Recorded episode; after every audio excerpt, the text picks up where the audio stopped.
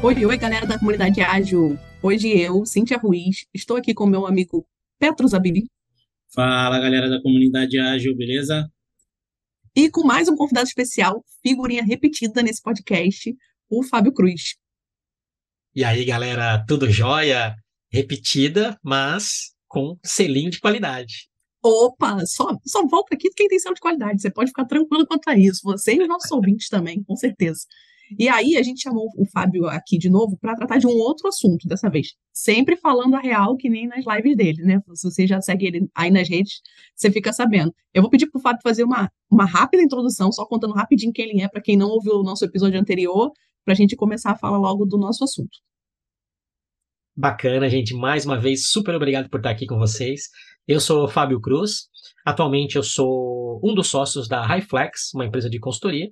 Atualmente atuo sendo CTO, cuido das partes técnicas da empresa e também atuo como Agile Expert em consultorias, treinamentos, palestras e fazendo muito esse trabalho de ajudar as empresas a entenderem o que é agilidade, como tirar proveito disso, o que, que é, o que, que não é, até a, a ideia da gente falar de alguns assuntos aqui e também no meu canal, tem a ver com isso. Experiências que a gente vivencia nas empresas, aonde muitas vezes a gente acaba não falando exatamente o que deve ser falado por questões de momento, de oportunidade, de abertura. E aí, quando a gente vem aqui para um bate-papo como esse, aqui na comunidade diária, a gente pode falar, né? Então, além desses trabalhos, eu também tenho um canal no YouTube, que quem quiser me seguir aí é só colocar lá youtube.com barra Cruz, tudo junto. E quem preferir, Instagram, Facebook, LinkedIn, Twitter, Thread, é, TikTok agora também, também estou no TikTok. É só procurar o mesmo, o, o, mesmo nomezinho, Real Fábio Cruz. Eu não publico as mesmas coisas, né? Então no YouTube acaba tendo o vídeo completo sobre um, um tema. E na, no TikTok, por exemplo, eu publico shorts, né, vídeos mais curtinhos e às vezes alguma chamada para alguma coisa e tal, e artigos também no LinkedIn e no site da Highflex, highflex.com.br, tem um botãozinho lá posts que vocês vão encontrar bastante material meu. É isso aí, vou parar por aqui. Tá bom. Arrasou, arrasou. Fábio Cruz em todas as redes, tá? Tá em todos os canais, onde, por onde você olhar, está o Fábio Cruz por lá. E aí a gente trouxe ele aqui hoje para falar sobre um outro assunto, também mandando a real, que era a diferença, semelhanças, o que, que é PMO e VMO. Já começamos assim. Bora, bora lá, bora lá. Bom, eu vou até incluir um conceito adicional aí, né? PMO, VMO e o PMO ágil, para a gente fazer uma conexão Boa. com essa parte de agilidade também. Super. Então, resumindo de uma forma bem simplista, né? Ah, para a gente só diferenciar os três, PMO é uma, uma entidade, uma estrutura organizacional que foca justamente em centralizar alguns trabalhos ligados a gerenciamento de projeto, programa e portfólio, os famosos 3Ps, com foco de ajudar a organização a entregar suas iniciativas e atingir valor através dessas iniciativas. Qual que é o ponto aqui que a gente já começa a diferenciar esse PMO do VMO e do PMO ágil? Esse PMO mais clássico, ele acaba focando em trabalhos de entrega de projeto. É o que a gente acaba falando muitas vezes de output ou delivery. Então o foco vai ser sempre na entrega daquilo que foi combinado, planejado, acordado, é, assinado, botou no cronograma, botou no planejamento estratégico, combinou em novembro do ano passado 15 projetos e esse ano eles não se modificam, a gente entra no ano e aquilo tem que ser cumprido, tem que ser entregue, a bônus está atrelado a isso muitas vezes. A galera começa a falar assim: ah, mas a gente não pode mudar um projeto. Não, não pode. Está lá no plano de entrega desses projetos. Podemos adicionar um projeto? Não. Agora passou já a fase, passou a etapa. Agora você tem que esperar acabar o ano para você incluir um projeto. Algumas pressões do tipo, ó, vocês precisam passar todos os projetos que vocês querem agora porque agora que a gente vai aprovar os projetos, orçamento e, e etc. E o, o, próprio plano né, de entrega sequenciar, paralelizar e etc. Então, esse foco muito grande na entrega, e eu vou chamar aqui de entrega de coisas. Depois a gente volta a falar um pouco mais sobre isso, por que eu estou chamando de entrega de coisas.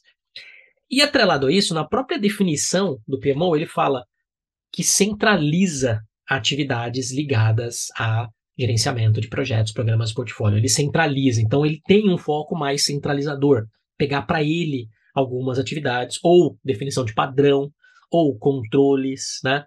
E, e quando a gente vai pro VMO, que é o, a segunda palavrinha aí, é, que a Cintia já trouxe para a pergunta, o VMO ele começa a sair dessa uh, tendência ou desse conceito de entregar coisas. Aí agora eu quero falar mais sobre essa entrega de coisas, né? Então, por que, que é ruim a gente ficar entregando coisas? Porque coisas podem trazer algum ganho para alguém ou não trazer bulhufa nenhuma. Então a gente está cheio de exemplos por aí de projetos que são entregues, que são entregues perfeitamente dentro do prazo, dentro do escopo combinado e solicitado, dentro do orçamento planejado, tudo lindo, semáforos e sinais todos verdinhos, todo mundo estoura champanhe lá no final do projeto. O projeto cumpriu essas três variáveis que muitas vezes são as mais importantes, as únicas e as mais importantes. E aí você encontra o fulano lá, o cliente que você entregou para ele aquele projeto, seis meses depois no corredor da empresa. Aí você com uma xícara de café na mão, ele com outra xícara de café na mão. Vocês quase que se cumprimentam batendo a xícara uma na. Ô, oh, cara, tudo jóia, beleza, beleza. E aí? E aquele projeto que eu te entreguei, né? Lá no, no final do ano. E aquele projeto, como é que tá? Ah, então, a gente ainda não tá usando. A gente tá vendo aí se a gente vai usar a partir de agora. Caramba, seis meses se passaram e o projeto não foi utilizado. Aí, olha só o que pode ser a atitude desse gerente de projeto, ou dessa pessoa que passou por ali e, e teve essa informação, né? Chega lá na equipe dela, chega na área dela e ainda fala assim: Cara, você não vai acreditar. Encontrei o fulano e sabe o que ele falou? Que nem tá usando ainda o projeto que a gente entregou para ele. Olha que absurdo. A gente gastou horas, a gente se empenhou, falaram que tinha que cumprir prazo, que era urgente, que não sei o que. A gente fez e fez para entregar e eles não estão usando. Será que o problema é que eles não estão usando? Porque eles não entenderam o que foi feito? Ou eles que não estão agora dando a importância, a importância era falsa? Ou será que a gente fez uma coisa que não tinha valor desde lá do começo? Ninguém, ninguém parou para olhar se aquilo realmente tinha um benefício, uma importância, uma necessidade real. Ninguém foi entregando e tentando já coletar feedback, fazendo com que o cliente use aquilo mais rápido. É aí que vem o VMO é a gente começar a olhar para o valor daquilo que está sendo pensado em fazer. Então, desde o início, eu não estou mais preocupado com prazo, com custo e com escopo como as coisas mais importantes do meu projeto. Eu paro de olhar como output e delivery e começo a olhar como outcome, resultado. Tá bom, eu já entendi o que você quer, escopo, eu já entendi quanto que você tem de dinheiro disponível e eu já entendi qual a tua expectativa de data para a gente ter isso funcionando. Mas agora vamos deixar tudo isso de lado e vamos conversar um pouco sobre o que, que você vai fazer com isso. Qual que é o teu objetivo depois que isso estiver pronto? Quanto que isso vai trazer de ganho para tua área, para tua equipe, para tua empresa, para o teu cliente, para o teu produto, para o teu negócio? Vamos falar sobre isso? Muitas vezes a conversa trava nesse momento. Não, mas espera aí, eu não tinha pensado sobre isso. Eu não sei te responder essas perguntas que você me fez. Opa, aí a gente como executor ou gestor de iniciativas, vou começar a chamar assim agora, não mais projetos, a gente tem que parar, levantar a mão, ligar um sinal de alerta e falar assim: olha, então a gente tem um risco aqui, a gente tem um perigo da gente colocar pessoas para trabalhar, colocar dinheiro em uso, né, esforço, recursos, pessoas, tempo, e lá na frente a gente não utilizar isso, você não utilizar isso, porque você não está conseguindo entender o que que isso vai te ajudar, aonde isso vai te trazer um ganho. Vamos, vamos falar sobre isso, então, antes da gente começar o projeto? V vamos falar sobre isso antes da gente colocar a iniciativa para andar? Então, olha só, não é mais importante a gente começar. E o mais importante não é a gente saber a data, o custo ou o escopo. Mais importante é saber o que, que você está querendo com isso. Qual o problema que você quer resolver, qual a mudança que você quer proporcionar, qual o ganho que você quer obter depois dessa iniciativa é, desenvolvida. E às vezes ela nem vai precisar ser desenvolvida na totalidade. Porque quando a gente fala que o valor é o mais importante, a hora que a gente atinge esse valor ou esse ganho, vamos também chamar de outras formas, né? O ganho, o benefício que aquilo gerou, o retorno que aquilo gerou. E eu não estou falando só de ROI aqui, muitas vezes a gente fala retorno, a galera já pensa em ROI, né? Não, retorno, por exemplo. Eu tenho clientes insatisfeitos com o meu produto e serviço.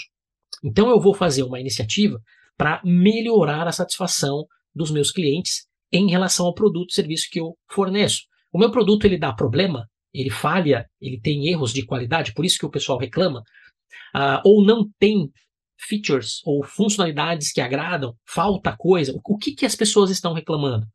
Ah, é um, é, uma, é um problema de valor? Ele entrega pouco e custa muito?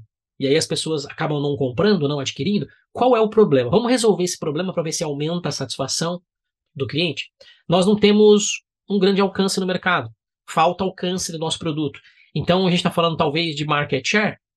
Então, será que um retorno, um valor, é aumento de market share depois que a gente fizer aquela iniciativa? Estamos com poucas vendas. Então, será que o ganho não seria aumentar as vendas depois que a gente fizer a iniciativa? Vejam, vários exemplos de valor que a gente pode trabalhar. E não mais a entrega somente de algo, mas o valor que esse algo está gerando. E, por exemplo, se a gente diz que vai aumentar, a gente combinou lá que a gente vai fazer um escopo de 50 itens que vai levar seis meses e que vai custar 5 milhões. Só para a gente ter um número aqui. E a gente vai aumentar as vendas em 25% com essa iniciativa. Beleza?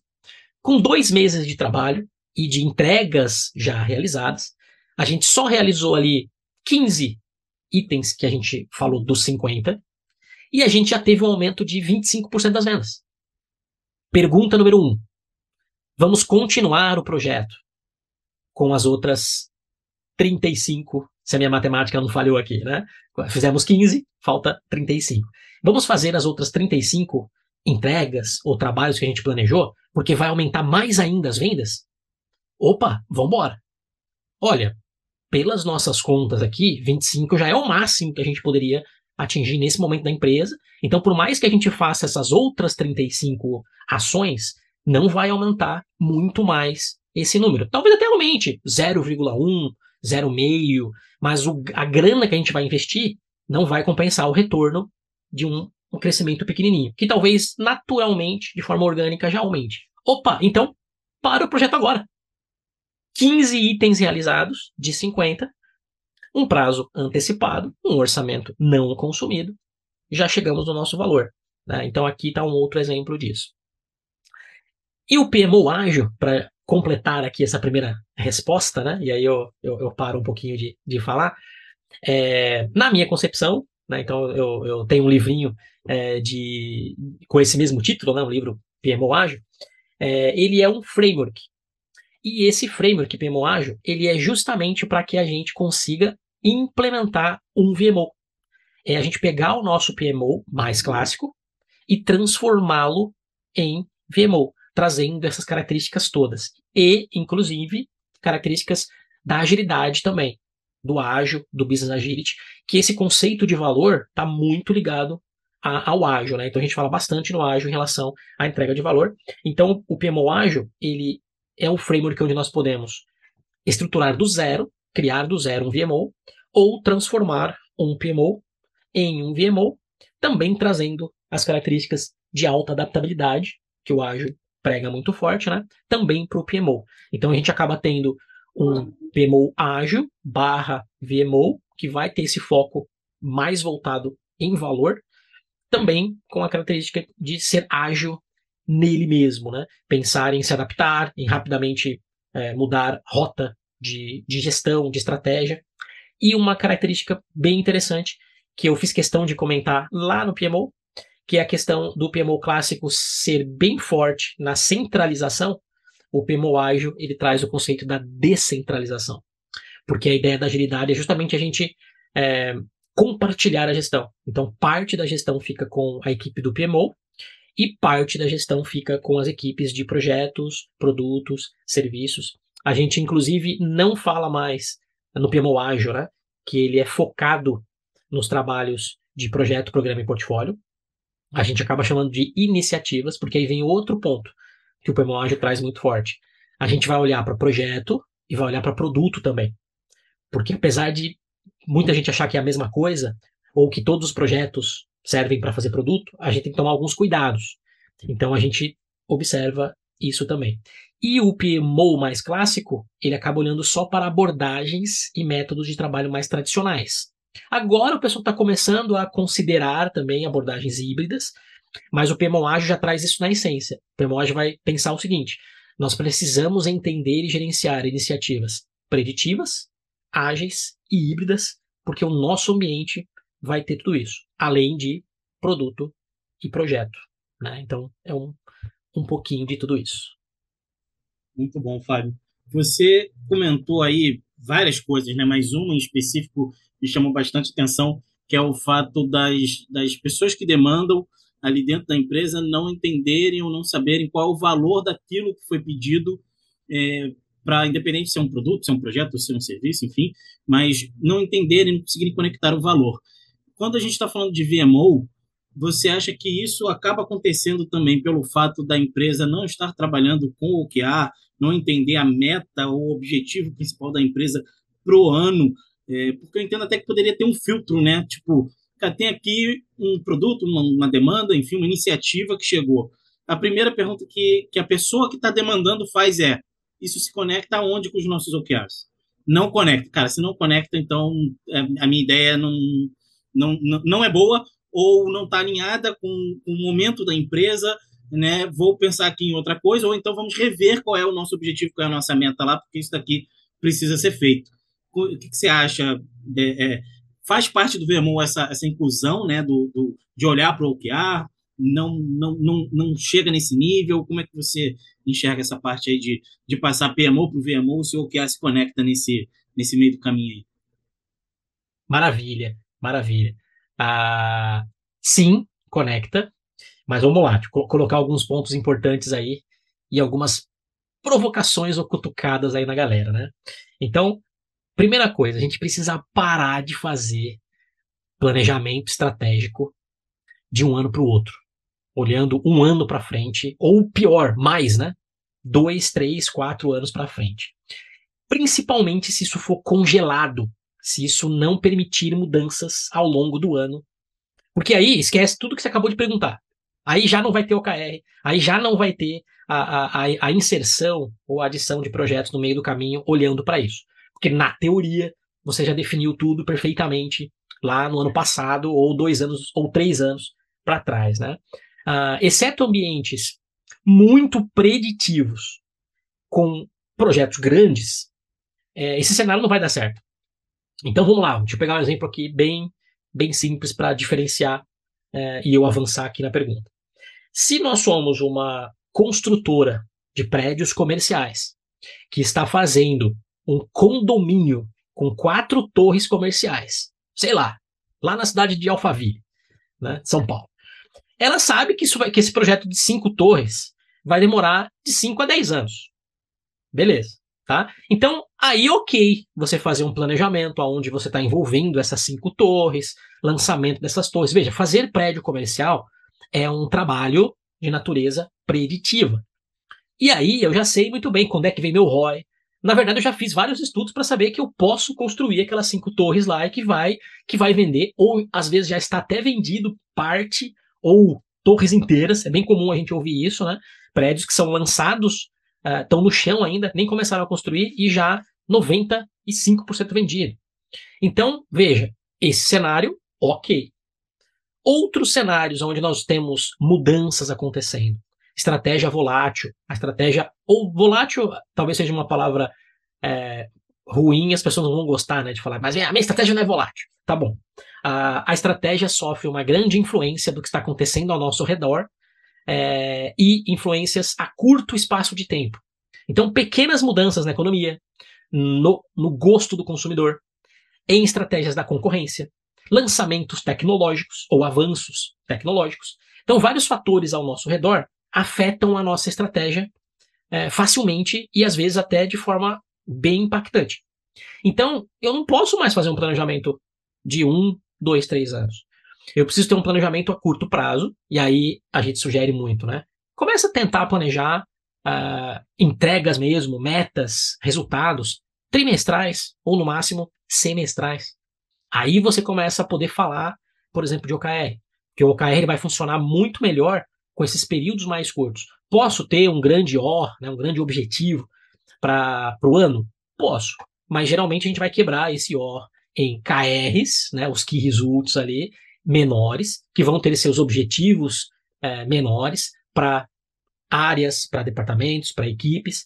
E aí a gente começa a buscar essas entregas a mais curto prazo. Então tudo vai começar a se conectar melhor se a gente tivesse horizonte mais curto.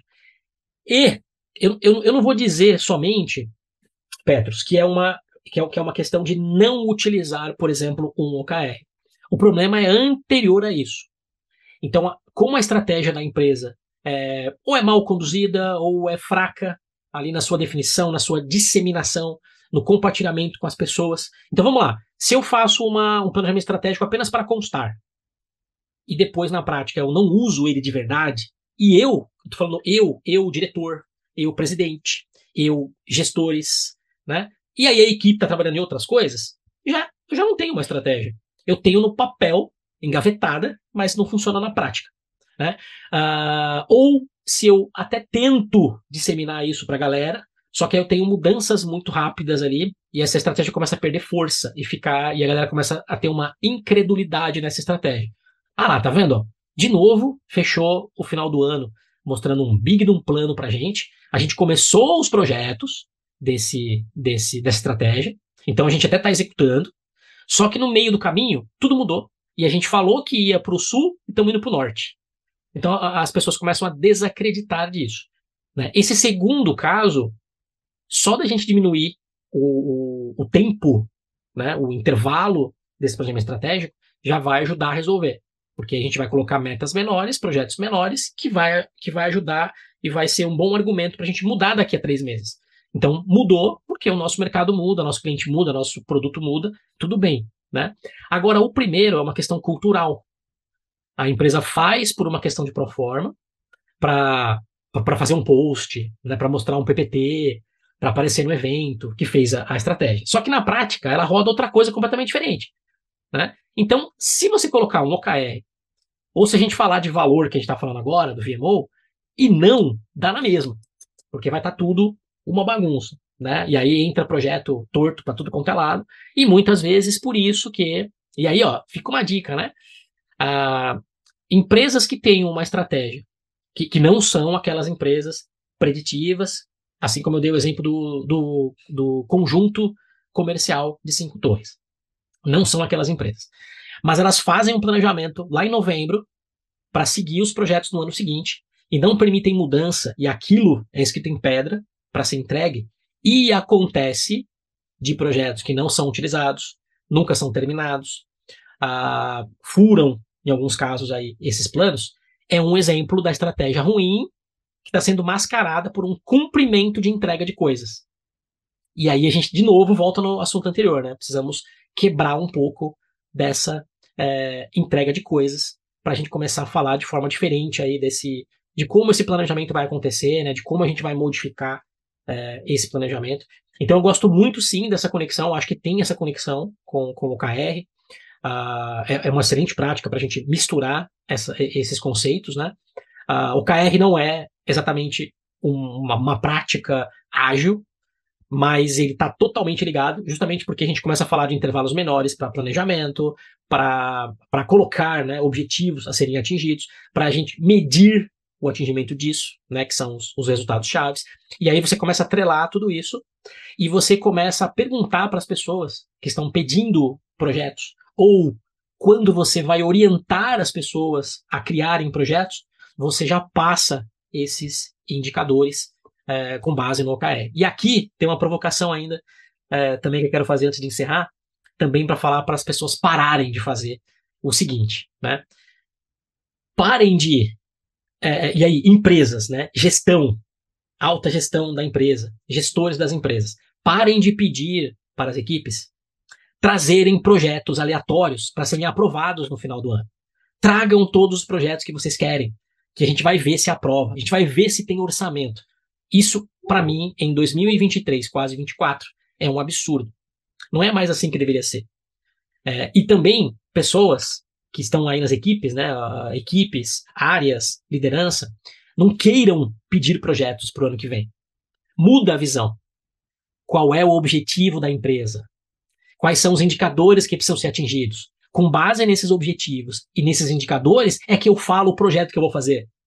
E não, do nada, olho para o lado e falo assim: ah, eu quero fazer aqui um, um projeto X na minha área. Aí é a tua pergunta, Petrus, entra. Né? Mas o que ela está, o que esse projeto que você está falando tem a ver com a estratégia da nossa empresa? Com qual O esse projeto que você está pedindo para fazer ou para executar ou para ser aprovado no orçamento, que O ele vai impactar? Que O ele vai mexer? Ou que que resulte ele vai mexer, né, para atingir um O? Ah, não sei. Então para tudo. Enquanto você não souber, o teu projeto não entra. Exceto exceções reais que a empresa está ciente e que ela vai deixar aquilo passar. Se for, uma, por exemplo, algum projeto de inovação que a empresa está investindo e que realmente ela não sabe se aquele vai dar retorno, mas ela quer investir, é uma aposta, isso é inovação pura, né? Você faz uma aposta e você vai ver lá na frente se vai dar resultado, aí você combina que este projeto em especial, ele não tem nenhum O. Né? Talvez a tua empresa tenha um O de inovar. Aí beleza, aí você conecta com esse O de inovar. Mas não necessariamente vai ter um O de algum resultado numérico, né, ou de crescimento, ou de aumento, ou de alguma coisa assim, né? Então, cara, eu gosto muito de, sim, conectar essas coisas e colocar é, travas. Conecta com o quê? Não sei. Então, trava. trava, né? E aí eu, eu tenho um, um, um, framework de trabalho que ele surgiu dentro do PMO Ágil, chamado Agile Upstream Framework. Alguns carinhosamente chamam de ALF, né? o, o A de Agile, o U de Upstream e o F de Framework.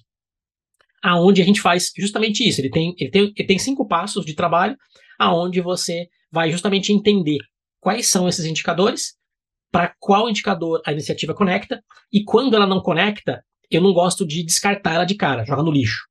Mas a gente segura ela adia o avanço dela. Ela fica, ela fica presa ali até uh, informações mais interessantes, mais confiáveis sobre valor, sobre indicador, sobre objetivo uh, aparecer. Aí na hora que aparece, ela segue. Inclusive, você pode priorizar com base nisso. A tua iniciativa que gera maior valor, que conecta com o teu O ou teu que resulte mais importante naquele período, ela passa primeiro. Ou ela ganha uma, uma atenção maior, né? Ela sobe na sua fila, né? Então, olha só quanta coisa legal que a gente pode conectar com, com OKR ou indicador, né, ou KPIs que realmente funcionam e são utilizados pela empresa. Super bacana. E aí eu fiquei com uma dúvida enquanto o Petro estava te fazendo essa pergunta, que é exatamente no cenário contrário, né? Não sei se é exatamente contrário, mas enfim, num cenário onde, imagina uma empresa onde ela já é bem produtizada, por exemplo, né? ela nem é mais projetizada, ela já está bem produtizada, onde teoricamente você tem lá PMs, POs, já fazendo esse filtro, onde encaixa e se encaixa um VMO é, nessa estrutura. Se eu já tenho uma empresa bem produtizada, com os OKRs saindo aí a cada quarta ou a cada semestre, enfim, é, como é que conecta ou se conecta um VMO com esse tipo de, de gestão, enfim, da empresa trabalhando? Olha aí uma pergunta polêmica. Aqui eu essa disse é... para você, Fábio, a gente gosta das polêmicas. Essa é boa, essa é boa, essa é boa.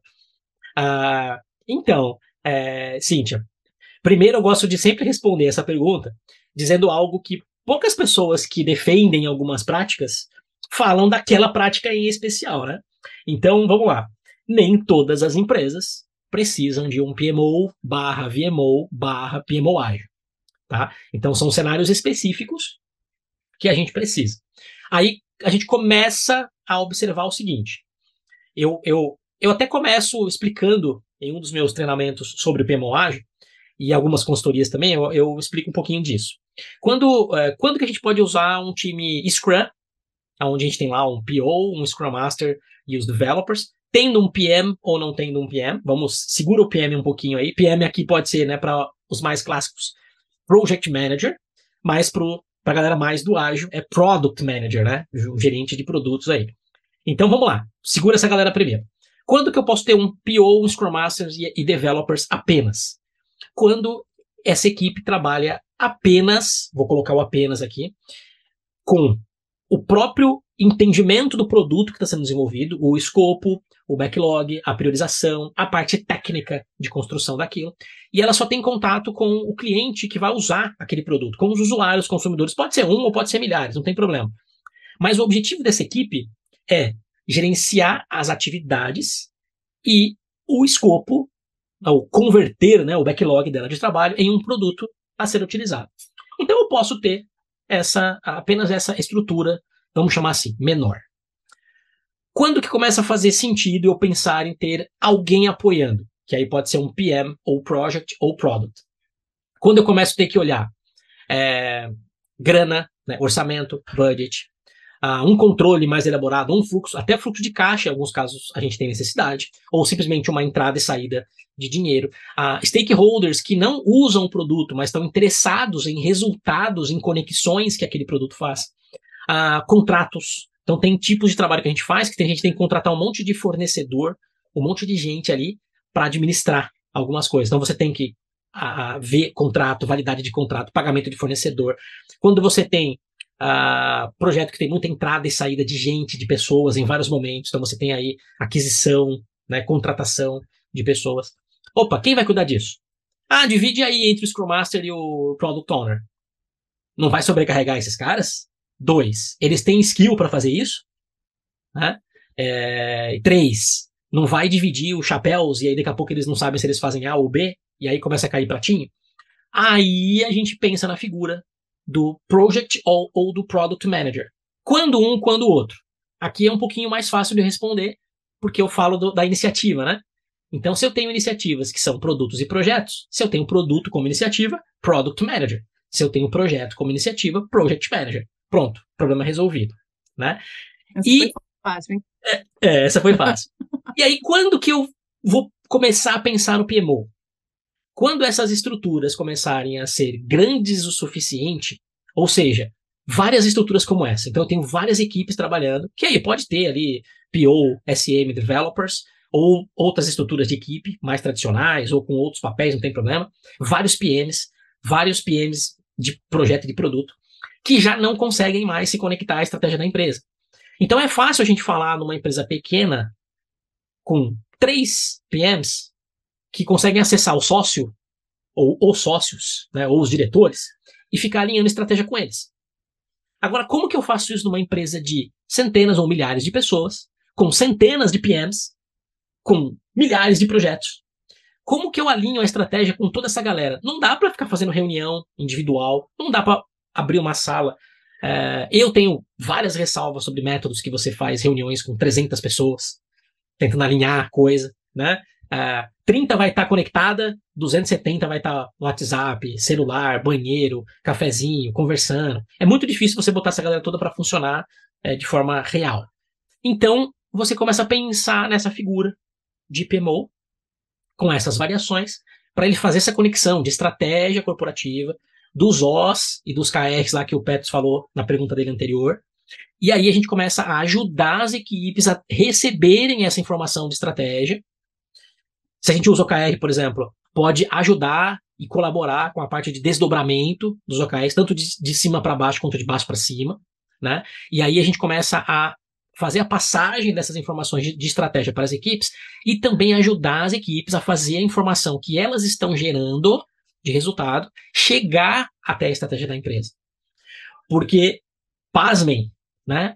Eu já, aqui falando a real, né? Aproveitando o nome da minha série de lives, né? Quem ainda não ouviu, corre lá no meu canal e procura lives falando a real. Eu escutei uma vez de um developer de uma equipe de projeto de uma empresa.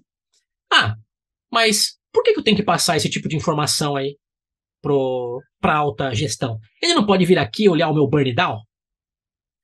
Aí, olha como que eu respondi para ele. Eu respondi para ele assim: eu não vou falar o nome da empresa, talvez algumas pessoas vão conectar, porque não tem muitas empresas nessa configuração, mas beleza, né? Era uma multinacional. E aí eu perguntei para ele assim: "Você sabe quantas unidades a sua empresa tem só no Brasil?" Aí ele: "Ah, não. Mas acho que são algumas dezenas." "Ah, tá bom. Você sabe quantas unidades a sua empresa tem no mundo?" É, não. Mas se tem dezenas no Brasil, né? Vamos multiplicar essas dezenas por aí. Aham. Você sabe onde é que fica o teu CEO? Ah, esse eu sei. Ele fica em Lille, na França. Ah, legal. Ótimo. Aí eu vou pedir para o seu CEO vir aqui na sua equipe ver o seu Banidal. E aí eu vou pedir para ele olhar também das outras dezenas de equipes que tem aqui nesta unidade e dezenas versus dezenas que tem no Brasil versus dezenas que tem no mundo. Beleza? Aí ele olhou e falou assim, né? É, realmente não dá, né? Lógico que não, cara. Primeiro, não é o tipo de informação que o CEO quer ver. O burn down da sua equipe. Ele quer ver o resultado que o seu produto gerou ao final de um período para a sua unidade ou para os clientes que consomem produtos da sua unidade. É isso que ele quer ver. E ele quer ver uma consolidação do que os outros produtos geraram de resultado por aí. Então não tem como ele ver o seu burn down. E aí o PMO começa a entrar também nesse trabalho, né? De ajudar as equipes a fazer essas conversões. E aí, gente, é que mais uma diferença aqui, né? De PMO para VMO, que foi a pergunta inicial da Cíntia, né? Muitas vezes, quando a gente está controlando através de PMOs mais clássicos, a gente está olhando ali indicadores de avanço físico, né? Famosos SPI, CPI, que você vê se o, se o custo está dentro do esperado, prazo dentro do esperado, escopo dentro do esperado. E isso já serve de indicador para executivos. Quando a gente está olhando para ambientes mais ágeis e híbridos, esses indicadores já não vão ter tanta função como antes. E a gente vai precisar mostrar outros números para eles. Falamos de alguns agora há pouco, não vou repetir, né? Como market share, satisfação de cliente, aumento de receita, aumento de vendas, redução de custos, é, é, otimização de processo, entre outros, né? Então a gente começa a ajudar as equipes a fazerem essas conversões e provocar as equipes a priorizar internamente, aí vem um apoio ao PO. PO para de priorizar como um tirador de pedido. O que o cliente pediu, você bota para o backlog, e aquilo que ele pediu mais gritando mais ou mais bravo, você joga para o topo do backlog. Não! Prioriza pelaquilo que gera maior valor para o produto do seu cliente. E esse valor é o mesmo que vai chegar lá para o executivo, quando ele quiser saber o, o número que você está gerando, né? Então é aí que a gente começa a, a, a ter essa necessidade é, de fazer essas combinações todas. Excelente, Fábio. A gente está caminhando para o final aqui, mas antes eu gostaria de trazer esquentar aqui as, as dicas que a gente sempre pede por último, né? Que é que a gente vê muito as empresas, o mercado é, indo ali na boiada, né? Então vê, vê a pandemia e aí muitas pessoas, cara, precisamos nos tornar ágeis, é, precisamos trabalhar com safe, precisamos ter RH ágil. E a gente vê as pessoas fazendo esses movimentos, mudando os nomes, porém agindo exatamente como agia antes. É, e a gente está vendo agora também acontecendo a mesma coisa com o VMO né? As pessoas têm um PMO e aí alguém falou que, cara, agora você tem que trabalhar e ter um VMO. Beleza, então a partir de agora é VMO, contrata um diretor de VMO, divulga vagas com, com essa linha, com esse perfil, porém, continuam atuando e trabalhando exatamente como sempre trabalharam.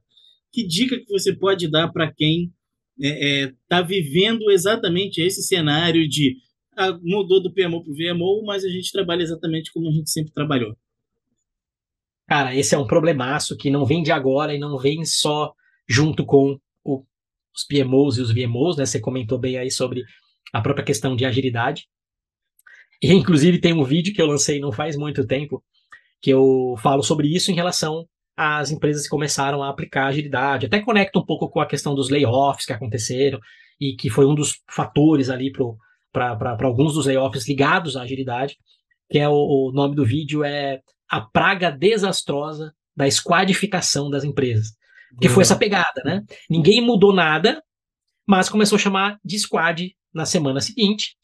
Supostamente ágil. Agora somos ágeis porque uh, trabalhamos com, com squads. E o que, que você mudou? Mudamos nada. Os mudamos os nomes vira, entre times, viraram squads. Tribos Exato. também, pode, enfim, é. viajar. E agora, com, e agora com PMO está acontecendo bastante isso. Já, já estou observando e percebendo isso. Uh, quando a gente vê em alguns eventos, algumas apresentações, até internas com benchmarking aí com algumas empresas, elas começam a falar sobre o VMO, começam a falar que estão nessa linha de VMO, mais, mais valor e menos projeto e menos entrega. Só que a hora que ela vai mostrar o indicador dela, ela até fala que tem um valor, só que ela não explode esse valor, e combina com esses indicadores SPI, CPI de prazo, custo, escopo, que tem um peso fortíssimo no, no cálculo. E o valor é até menor do que o cálculo todo que, que, que vem pelas outras variáveis, né? Aí você fala, opa, então peraí, ela deixou de controlar é, custo, prazo, escopo e passou a controlar valor ou não? Aí você fala, tem alguma coisa errada aí, né? E, e, e muita gente falando de forma rasa sobre isso, né? Porque é fácil a gente falar. Ah, agora minha empresa tem um VMO, a gente foca na entrega de valor. E você pode falar para mim quais foram os últimos é, resultados de valor que você atingiu? Quais foram os ganhos que você teve aí no último período? Ah, então, a gente entregou é, os projetos no prazo, cumprimos o orçamento. Isso é valor? Mas isso, isso era o que já era feito antes. Toda a perseguição de todo mundo era entregar projeto no prazo e cumprir o orçamento, né? Então, eu, eu escutei há pouco tempo que é um dos que, para mim, é um dos mais absurdos controles que existem. E, e, e ele tem ele tem graus de como é que eu vou dizer? Ele tem graus de absurdo, tá? Tem um absurdo pequeno e o um absurdo gigante, beleza? Lembra lá do planejamento estratégico feito no ano passado e que a gente planeja tudo e aí joga os projetos para o ano que vem? Tem um orçamento lá, beleza? Você cumprir o orçamento é um grande resultado. E quando você gasta o orçamento, é um grande resultado. Porque significa que você fez os projetos e que você entregou os projetos. De novo, para uma empresa que faz prédios residenciais, isso faz sentido, ou comerciais. Porque significa que ela gastou o orçamento e o prédio está lá. E se ela fez um bom estudo, o prédio vale 5, 6, 10 vezes mais do que ela gastou. Ótimo. E se bobear, está tudo vendido. Agora, para uma empresa de software, uma empresa de marketing, para uma empresa financeira e entre seguradora, entre outras, gastar o orçamento previsto pode não significar nada quais foram os resultados obtidos com esse orçamento investido. Beleza? Então aqui a gente já começa a ter esses, esses problemas, né? Até na e... construtora, né? Você gastou o orçamento todo, o prédio está só na metade, realmente temos um problema, né? Exato, gastou perfeito. orçamento, mas o prédio está na metade, não adiantou nada, né? Exato, perfeito, perfeito. Geralmente eles atrelam o terminou o projeto e gastou o orçamento todo. Ok, né? E aí vem alguns absurdos hard, absurdos nível 2, que é você usa apenas o orçamento. E aí, se você cumpriu o orçamento, não interessa o que você entregou, você bateu a sua meta. Se você economizou aquele orçamento, você ganha bônus em cima daquilo. E quanto mais você economizou daquele orçamento, maior é o seu bônus. Porém, sem ter a necessidade de ter entrega. Então tinha gente que pedia projeto para não fazer para o orçamento ficar parado porque ganhava bônus. Entenderam a lógica? Tipo, que loucura é essa? que loucura é essa? E aí você pega e você tinha um PMO que fazia isso. Aí você começa a falar que você tem agora um VMO que está controlando exatamente essa mesma coisa. Aí, o que, que você mudou? Você mudou o nome do seu PMO para VMO e e que mais, né? Então, por exemplo, são perguntas que eu faço quando estou conversando com pessoas que falam exatamente isso, né? Ah, nós tínhamos um PMO há um ano, dois anos, três anos e agora a gente tem um VMO. Ah, que bacana. É, e o que, que vocês mudaram nas práticas de vocês? Como é que vocês priorizavam antes e como é que vocês priorizam agora? Que tipo de indicador de resultado vocês tinham quando era PMO, e que tipo de indicador de resultado vocês têm agora que vocês são VMO. Com essas duas perguntinhas, a gente mata essa charada, Petros. Se foi modificado apenas o nome, ou se realmente foi mudado a essência do, da estrutura e também automaticamente da empresa, né? Conduzir os seus projetos, as suas iniciativas. Porque se não mudou a forma de priorizar, e se não mudou a forma de medir o que está sendo trabalhado e entregue, não mudou nada. Ah, eu, a gente faz Scrum agora dentro dos times para ver se as entregas estão saindo. Entendeu? Eu escutei hoje, né, de uma pessoa que eu falei, meu Deus, nunca mais repita isso na sua vida. Principalmente depois que você conversou comigo, tá? A gente tava conversando e, e aí a gente falou sobre PMO ágil, e aí eu perguntei o que, que era o PMO ágil para ele, e aí ele falou assim: ah, o PMO ágil é um PMO que usa Scrum para acompanhar o, as práticas do PMBOK. Não, de onde que você ouviu isso? E não, né? Escutou o Galo cantar, não sabia onde, né? Juntou Nossa. tudo, juntou todos os conceitos e falou, é, acho que é isso. É, não, não, não, não, né? Então, é, é, é, eu, eu, eu gosto de começar com essas duas perguntas. Porque aí, se elas mostrarem diferenças, aí a gente já consegue perceber se está no caminho certo, porque aí, aí a gente vai ter etapas, né? De maturidade, evolução. Então pode estar no começo ainda, mas a mudança, mas a gente já percebe que a mudança ela é real, só que ela está iniciando, né? Então mudou realmente a forma das pessoas pensarem, uh, o, o, conceito está correto, só que lógico, tem que avançar. Então, por exemplo, uma resposta válida, uma resposta válida. O nosso portfólio tem 100 projetos e nós fizemos a seguinte mudança em apenas 20% do nosso portfólio, porque a gente está pilotando isso ainda.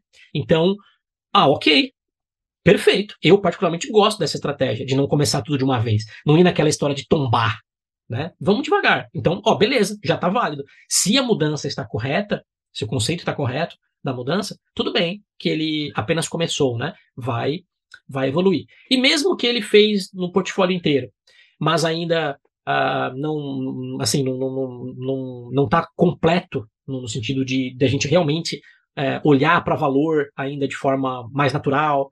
Por exemplo, ainda a gente não consegue ainda cancelar projetos por conta disso. A gente está querendo é, gerar histórico para mostrar o porquê seria interessante cancelar um projeto com valor baixo e por que colocar um projeto com valor alto na frente, passar na frente, é, vamos dizer assim, roubar uma equipe, né? Roubar o esforço de uma equipe para um projeto com maior valor e menor valor. Porque a nossa cultura está tão forte ainda em entregar que o cancelar, ou suspender, ou trocar é uma coisa tão ruim que ainda a cultura não permite. Então a gente está armazenando dados para depois a gente conseguir fazer isso. Perfeito, porque a própria explicação já me convenceu de que eles entenderam o que é valor. Só que o momento da empresa não permite que isso seja feito. Né? Então aí a gente tem esses, essas escalas, é, vamos dizer assim, de entendimento que realmente a empresa está indo no caminho certo ou não, né? Se essa fala de que ela tem um VMO, ela é, é baseada na realidade ou na imaginação. Né? muito bom, muito bom esse exemplo. E aí, assim, partindo agora realmente para os finalmente do nosso episódio, porque a gente ficaria aqui horas conversando, se você eu também. todos os episódios, e você também, eu sei disso. Então, assim, a gente ficaria aqui por dias conversando. É, eu queria pegar essa, essa sua última frase, inclusive falando de cultura, para perguntar quais outras dicas, além de ler o livro, além de escutar as, a, o nosso episódio aqui, o episódio anterior que também está muito bom, e ver as lives do, do Na Real, como é, como é que uma empresa, como é que uma pessoa começa esse movimento. Eu sei que tem muito de cultura envolvida, né? Tem a cultura da empresa que você tá, e todo mundo sabe, né, que a cultura come a estratégia aí no café da manhã. Então, quais dicas você daria para alguém que quer começar esse movimento? O que você poderia dizer para essa pessoa que quer, é, quer sair dessa entrega né, de, de, de projetos e começar a pensar realmente em entregar mais valor? Eu acho que é, é dá para começar com a questão de benchmarkings né, com, com, empresas que já, já fizeram essa jornada e, e, a gente consegue realmente entender que, que essa empresa, é, pelo menos ela começou de forma correta, como a gente falou agora, né? Eu acho que é um bom caminho, porque a maioria das empresas tem problemas muito parecidos, né? Então, problemas culturais, é, e, aí, e aí, principalmente se for empresas. É, não, não, é, não é um preconceito, mas geralmente a empresa mais velha, mais antiga, muito grande, ela vai ter mais ainda essas questões culturais e talvez uma dificuldade de mudar a cultura, porque ela, ela durante anos ou décadas ela foi criando aquela cultura. Então, para a gente mudar é rápido. Uma empresa mais nova também tem problemas de cultura. Só que às vezes ela não enraizou de uma forma ainda que fica um pouco mais fácil da gente mexer, né? Então, para quem está nesses ambientes, procurar aí benchmark com empresas. Uh, não precisa ser do mesmo setor, do, com as mesmas características, apenas acho que algumas variáveis é, deveriam bater, né? Então, talvez a questão de tamanho da empresa, uh, se já tinha um PMO ou não tinha, e aí ela fez a transição para um VMO, ela está fazendo a transição, procurar essa, é, é, essa empresa e, e, e, bater um papo, né? Ver ó, quais foram as dificuldades que vocês tiveram, como que vocês venceram essas dificuldades. Ah, eu, eu gosto sempre de falar que quem quer fazer benchmark precisa levar um caderninho de anotações junto com o que você quer saber. Então também não adianta fazer um benchmark e chegar lá e falar assim: Cintia e Petos, conte toda a história do PMO de vocês para mim. Porque eu quero ver o que, que vai servir para mim. Não, isso não é benchmark. Isso é história. Então, me, me fala aí que eu vou escutar. Né? E talvez venha um insight ou não venha. O benchmark é o seguinte: eu estou querendo fazer uma mudança do meu PMO para um VMO. Mas a minha empresa, a cultura é uma barreira, a hierarquia é uma barreira, a, sei lá, os processos é outra barreira, né? E, então leva esses pontos. E eu não estou sabendo como começar. Como que vocês começaram? Então, eu, eu, eu não quero ver o PMO inteiro e, e, e, os 20 anos do PMO, sei lá. É, me, me, me conta como que vocês começaram e como que vocês conseguiram romper essas barreiras, por exemplo, aí que eu falei, né, cultura, hierarquia ou processos. E para aí, né, para aí, pega essas informações, processa essas informações e aí sim começa a buscar uh, o início da aplicação na empresa. Vai ser difícil? Vai. Né? Vai demorar? Vai. Principalmente se quem está querendo fazer isso for muito ansioso e achar que, ou querer, né, que um trabalho desse aconteça em dois meses ou três meses. É um trabalho para anos. Né? Dá, dá para, em menos de um ano, já ter resultados e, e, entender que estamos no caminho certo? Com certeza absoluta. Mas não para você fazer uma, uma mudança é, plena, 100%, se é que é possível fazer isso hoje, né? Mas pelo menos chegar no momento que você fala assim: olha, agora estamos com uma estrutura que a gente gostaria e agora é só manter e evoluir, né? Então, dependendo, lógico, é, aí vai depender muito do tamanho da empresa que a gente está falando, do próprio PMO, né, portfólio de projetos e a própria questão cultural vai demorar um pouco menos ou um pouco mais, mas não é uma coisa da noite para o dia, né? Então eu diria que esse é um bom é um bom começo, além dos pontos que você já mencionou antes, né? Super. Esse acho que já está todo mundo já tá todo mundo sabendo, todo mundo por dentro. Fábio, eu queria muito te agradecer é, de novo por estar aqui com a gente. É, já chamando para o próximo, a gente pensa no tema. Inclusive, vocês da comunidade ágil, se vocês tiverem dúvidas, sugestões, temas, enfim, qualquer pulguinha atrás da orelha, a gente chama o Fábio para conversar de novo, a gente grava mais um, mais um episódio com um próximo tema.